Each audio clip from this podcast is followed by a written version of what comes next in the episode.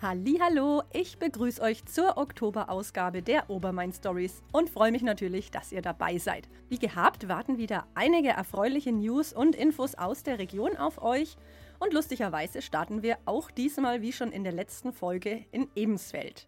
Dort hat nämlich die katholische öffentliche Bücherei ein Projekt gestartet, das es so in der Art noch nicht im Landkreis Lichtenfels gibt. Sie sind also die Ersten, die eine sogenannte Saatgutbibliothek ins Leben gerufen haben. Was ist es genau? Also, wie der Name schon sagt, geht es hier darum, Saatgut auszuleihen und auch wieder zurückzubringen. Und zwar am besten von solchen Sorten, die man nicht überall findet. Also vor allem alte Sorten sollen hier weiter erhalten werden oder auch außergewöhnliche Sorten wie gelbe Erdbeeren, lilafarbene Tomaten oder auch Kochsalat. Also bis vor kurzem wusste ich auch noch nicht, dass es das gibt. Aber es sind eben Sachen, die man kaum noch im konventionellen Supermarkt findet. Und ich habe mich vor Ort mit der Büchereileiterin Elli Hornung getroffen die mir erklärt hat, wie das Ganze überhaupt entstanden ist. Wir haben letztes Jahr geplant, die Bücherei über die sozialen Medien auch an die Leute heranzutragen. Dann hat man mal geschaut, von wegen Internetauftritte ist auch noch geplant, wie dann so bei anderen Büchereien die äh, Auftritte, die Seiten aufgebaut sind. Und da sind wir mal äh, drauf gestoßen, dass eben in manchen Büchereien eine Saatgutbibliothek ins Leben gerufen wird. Kommt ursprünglich aus Amerika und aber in Niedersachsen ist das ein Projekt von Studentinnen von der Un Universität. Und dann haben wir gedacht, weil wir ja dann trotzdem auch immer sehen, dass wir uns erweitern, dass wir uns was Neues einfallen lassen. Das wäre vielleicht für uns was. Und jetzt ist dann halt praktisch heuer erst einmal die Sammel- und Bringphase. Über den Winter werden wir dann abfüllen und auch noch Samentütchen gestalten. Und ab nächsten Jahr, wenn die neue Gartensaison Saison beginnt, dann sollen die Leute die Möglichkeit haben, eben in der Bücherei Samen auszuleihen, den zu kultivieren und am besten am Ende vor der Gartensaison wieder Samen zurückzubringen. Ja, und durch diesen Austausch von Saatgut wird eben der Anbau samenfester Sorten gefördert. Das sind solche, die sich jedes Jahr nachziehen lassen. Das heißt, damit sinkt die Abhängigkeit von der Saatgutindustrie die ja durch die Vermarktung von Einwegsorten, die sich eben nicht nachziehen lassen, die biologische Vielfalt bedroht.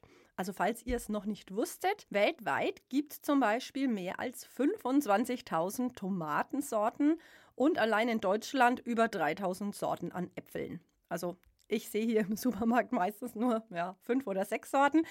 Ähm, wie gesagt, aber diese Vielfalt schwindet leider ziemlich rapide und dieser Entwicklung will man eben mit diesen Bibliotheken entgegenwirken.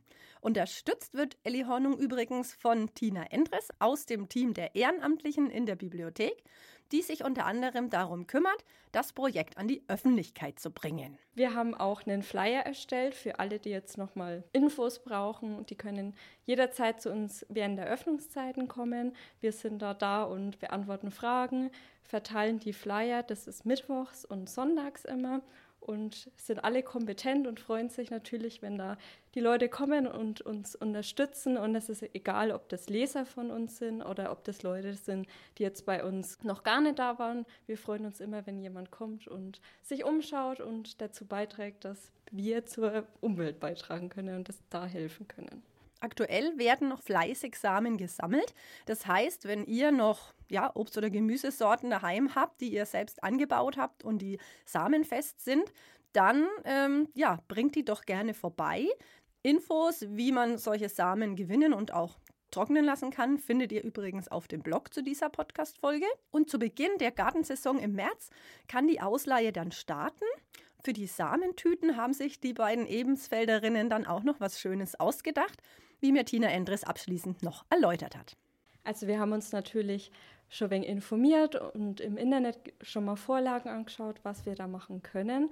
Und da wir viele Leser haben mit Kindern, viele junge Leser, haben wir uns überlegt, dass wir unsere Samentütchen insofern gestalten könnten, dass wir einen kleinen Malwettbewerb machen für unsere kleinen Leser und der Beste quasi der, den Bild wird dann äh, auf die Samentütchen gedruckt.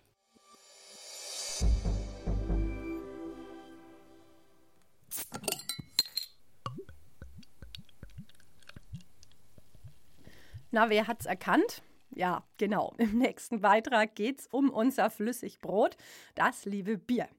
Denn in Burgundstadt gibt es seit neuestem, sage ich jetzt mal, eine Kommunenbräu, die sogenannte COM 1059.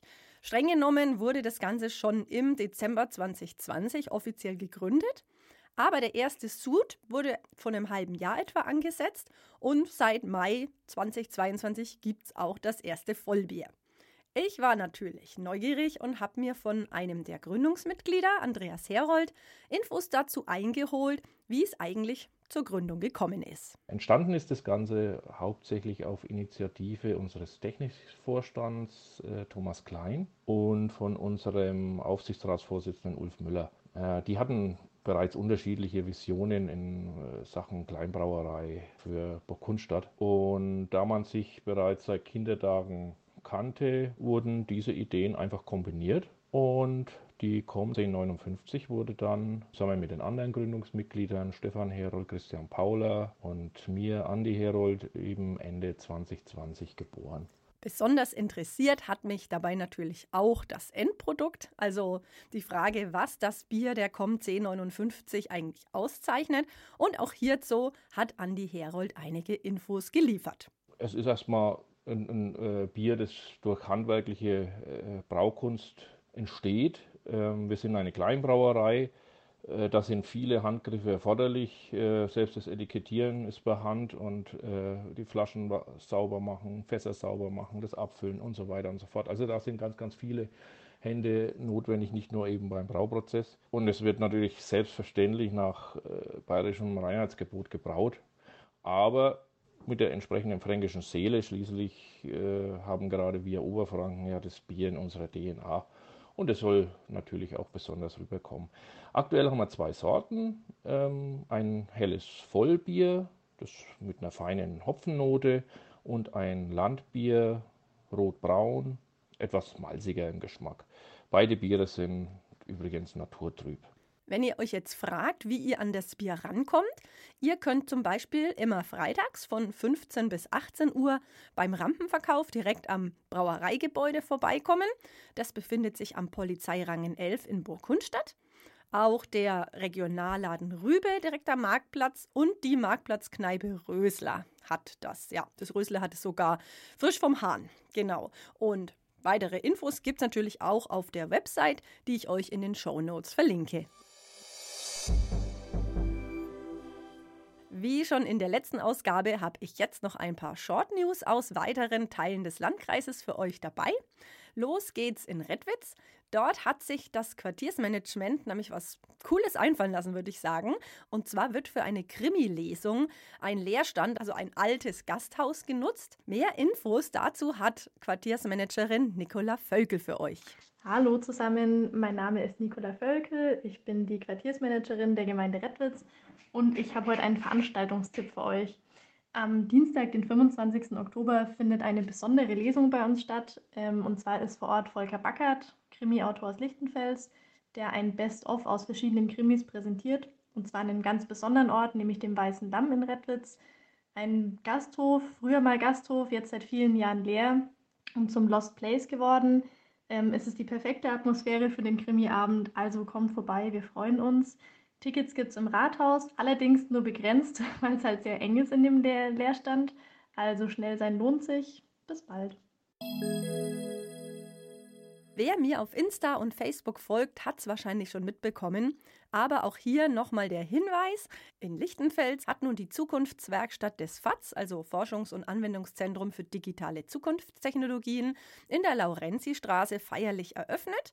Das heißt, erste Studenten sind da und absolvieren hier schon die Module des Studiengangs Additive Manufacturing and Lightweight Design. Es werden für Unternehmen, Schulen und natürlich auch BürgerInnen ähm, Workshops angeboten. Und es wird ein Repair-Café geben, was ich besonders toll finde, um kaputte Alltagsgegenstände wieder lebendig zu machen.